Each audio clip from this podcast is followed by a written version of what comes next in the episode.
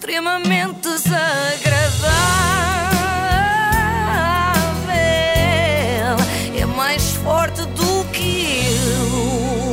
É com o apoio de iServices, não me esqueci. muito bem.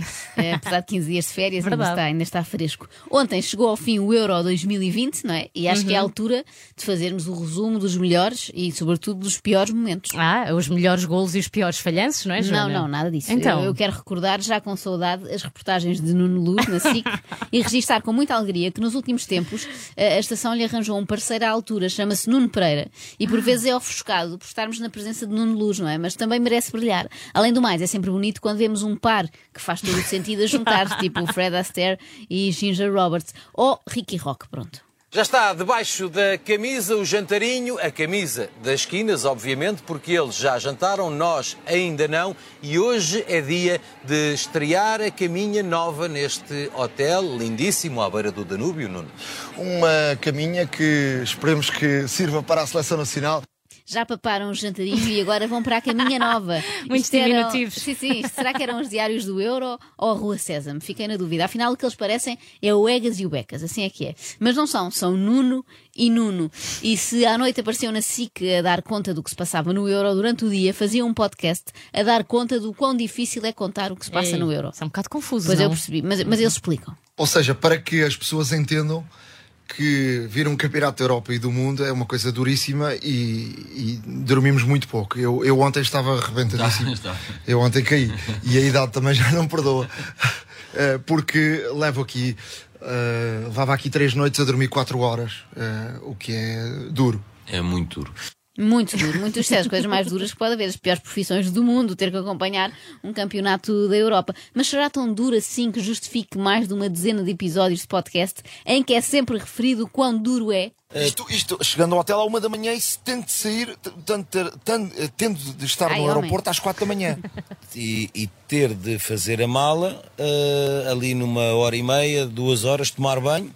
Sem comer. Sem- não tínhamos é jantado, não almoçámos no dia seguinte e depois só viemos jantar. Portanto, o jantar do dia anterior só foi no dia seguinte. Portanto, saltámos o jantar, saltámos o almoço e só viemos já jantar a Sevilha no dia seguinte, mortos. Que mortos, horror. mortos. Isto é o Vietnã da sim, vida sim, deles. completamente. Sim. O drama, o horror, a inaudita história do repórter que saltou o jantar e o almoço, fazendo no fundo jejum intermitente contra a sua vontade. É horrível. Mas por incrível que pareça, isto não fica por aqui, porque ainda vai piorar.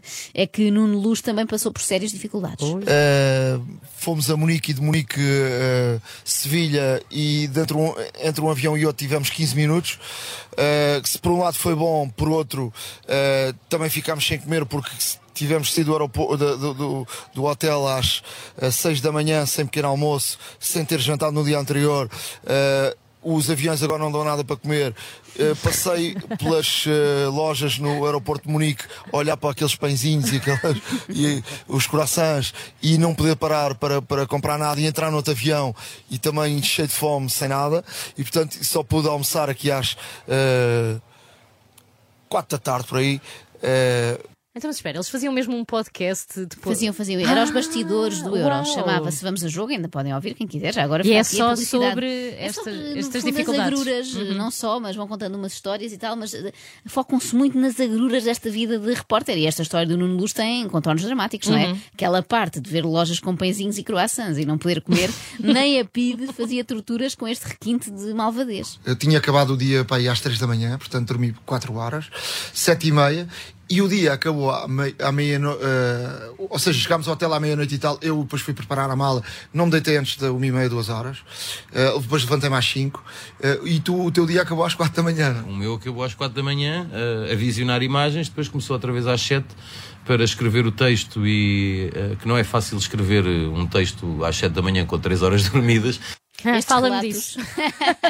Estes relatos parecem das educadoras quando vais buscar as crianças à escola, não é? Olha, ele dormiu das 3 às 4, Sim, depois sim. foi à casa de Fazem a banho. agenda toda. Eh, eu não sei se este podcast serve para os Nunos mostrarem à sua entidade empregadora que são trabalhadores incansáveis, não é? Que nem dormem, uns verdadeiros mártires que já merecem uma estátua em tamanho real à porta da SIC, ou se é para as mulheres deles saberem onde é que eles estão, a que horas e a fazer o quê, porque nunca fiando. Dizer, a que horas acordámos? Às sete e meia. Sim, mas. Para fazer teste de Covid. Exatamente. Podemos viajar. Já nem me lembrava dessa. Mas este teste de Covid não custou nada, não é? Aquilo, aquilo não, não foi. As húngaras são, são amiguinhas. Foram, foram, foram amigas.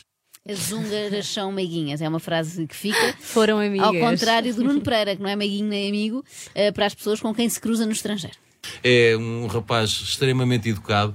Eu até meti aquela, aquela, aquela galga, não é? Que nós costumamos, como nós costumamos dizer, de eh, eu, cheguei, eu cheguei a Guior e olhei para ele.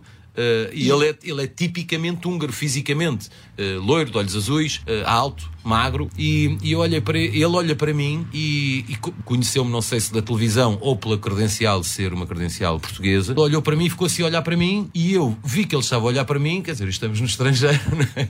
E olhei para ele e disse: "Tu Estás a olhar para onde, pá? E ele assim, ah, peço desculpa. E eu, oi, pronto, já meti os pés outra vez, não é?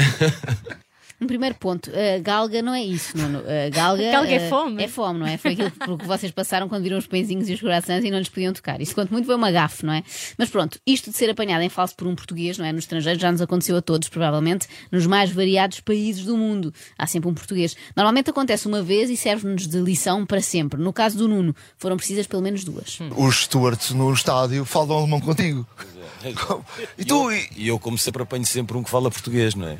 Então vou para passar e, em Munique, vou para passar e ele agarra-me no braço, o steward, com um ar tipicamente germânico, olho azul, loiro, agarra-me no. estás a agarrar ao quê, pá? Então, pá, estás a agarrar-me porquê? Não posso passar porquê? E ele, e ele olha para mim e diz assim: porque aqui não pode passar, que te- tens que passar por aquele lado.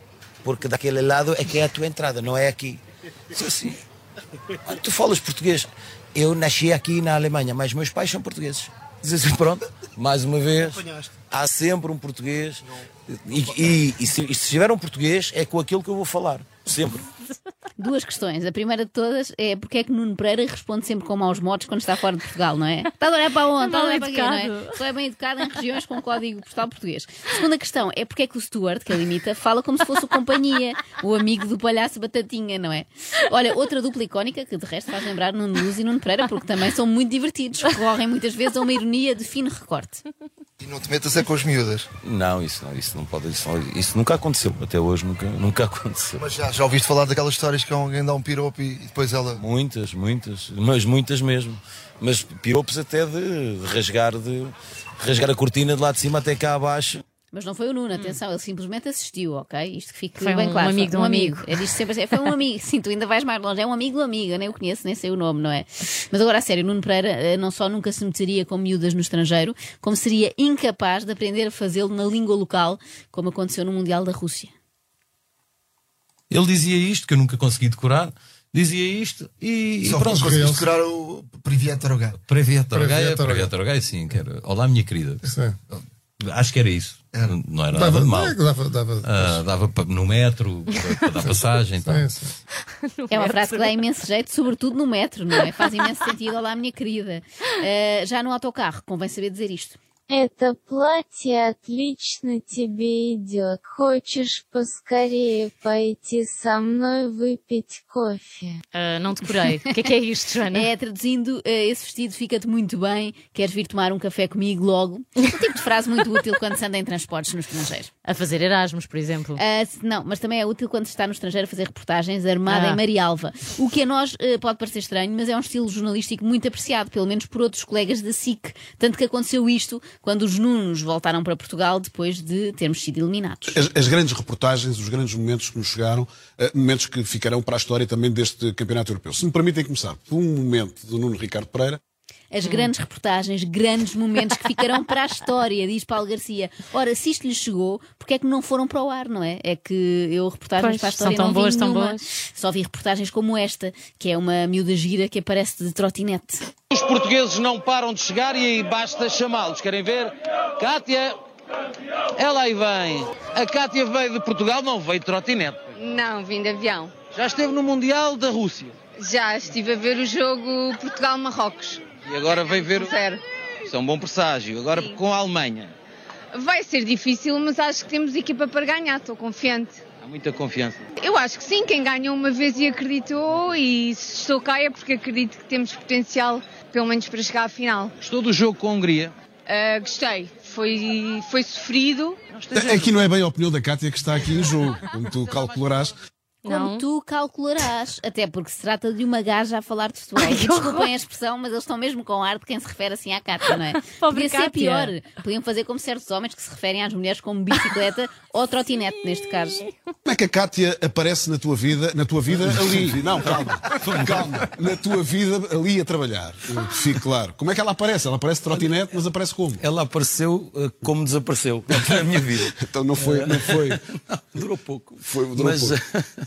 Eh, eu estava para fazer o direto com o Paulo Cepa e aparece a Cátia de trotinete. Faltavam 20 segundos para entrarmos em direto. E, e eu re- reparei na trotinete. Claro. E, e- Nem se esperaria outra coisa, não é? Isso está em causa. porque a trotinete era engraçada. Era engraçada. E eu, e eu- A Oh, trotinete, não. claro. claro não, é, às tantas parece que se esqueceram que estão na SIC e, e Estão estão no só café, num bar, é? Estão sim, num bar. sim. Eu na altura fiquei chateada de Portugal ter sido eliminado do, do Euro pela Bélgica, mas se pensarmos que dessa forma eliminarmos também estas reportagens, de repente já me sinto melhor.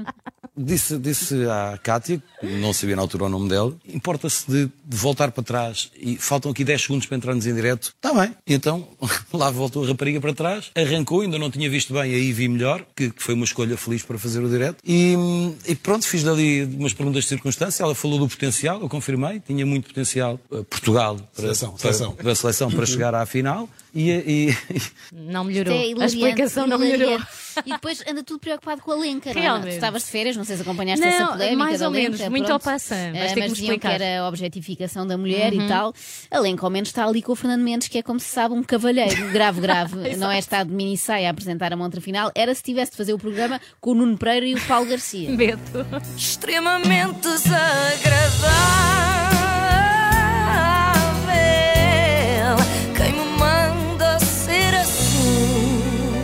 Extremamente desagradável com o apoio da iServices, líder de mercado nos serviços de reparação, multimarca de smartphones, tablets e MacBooks. Saiba mais em iServices.pt.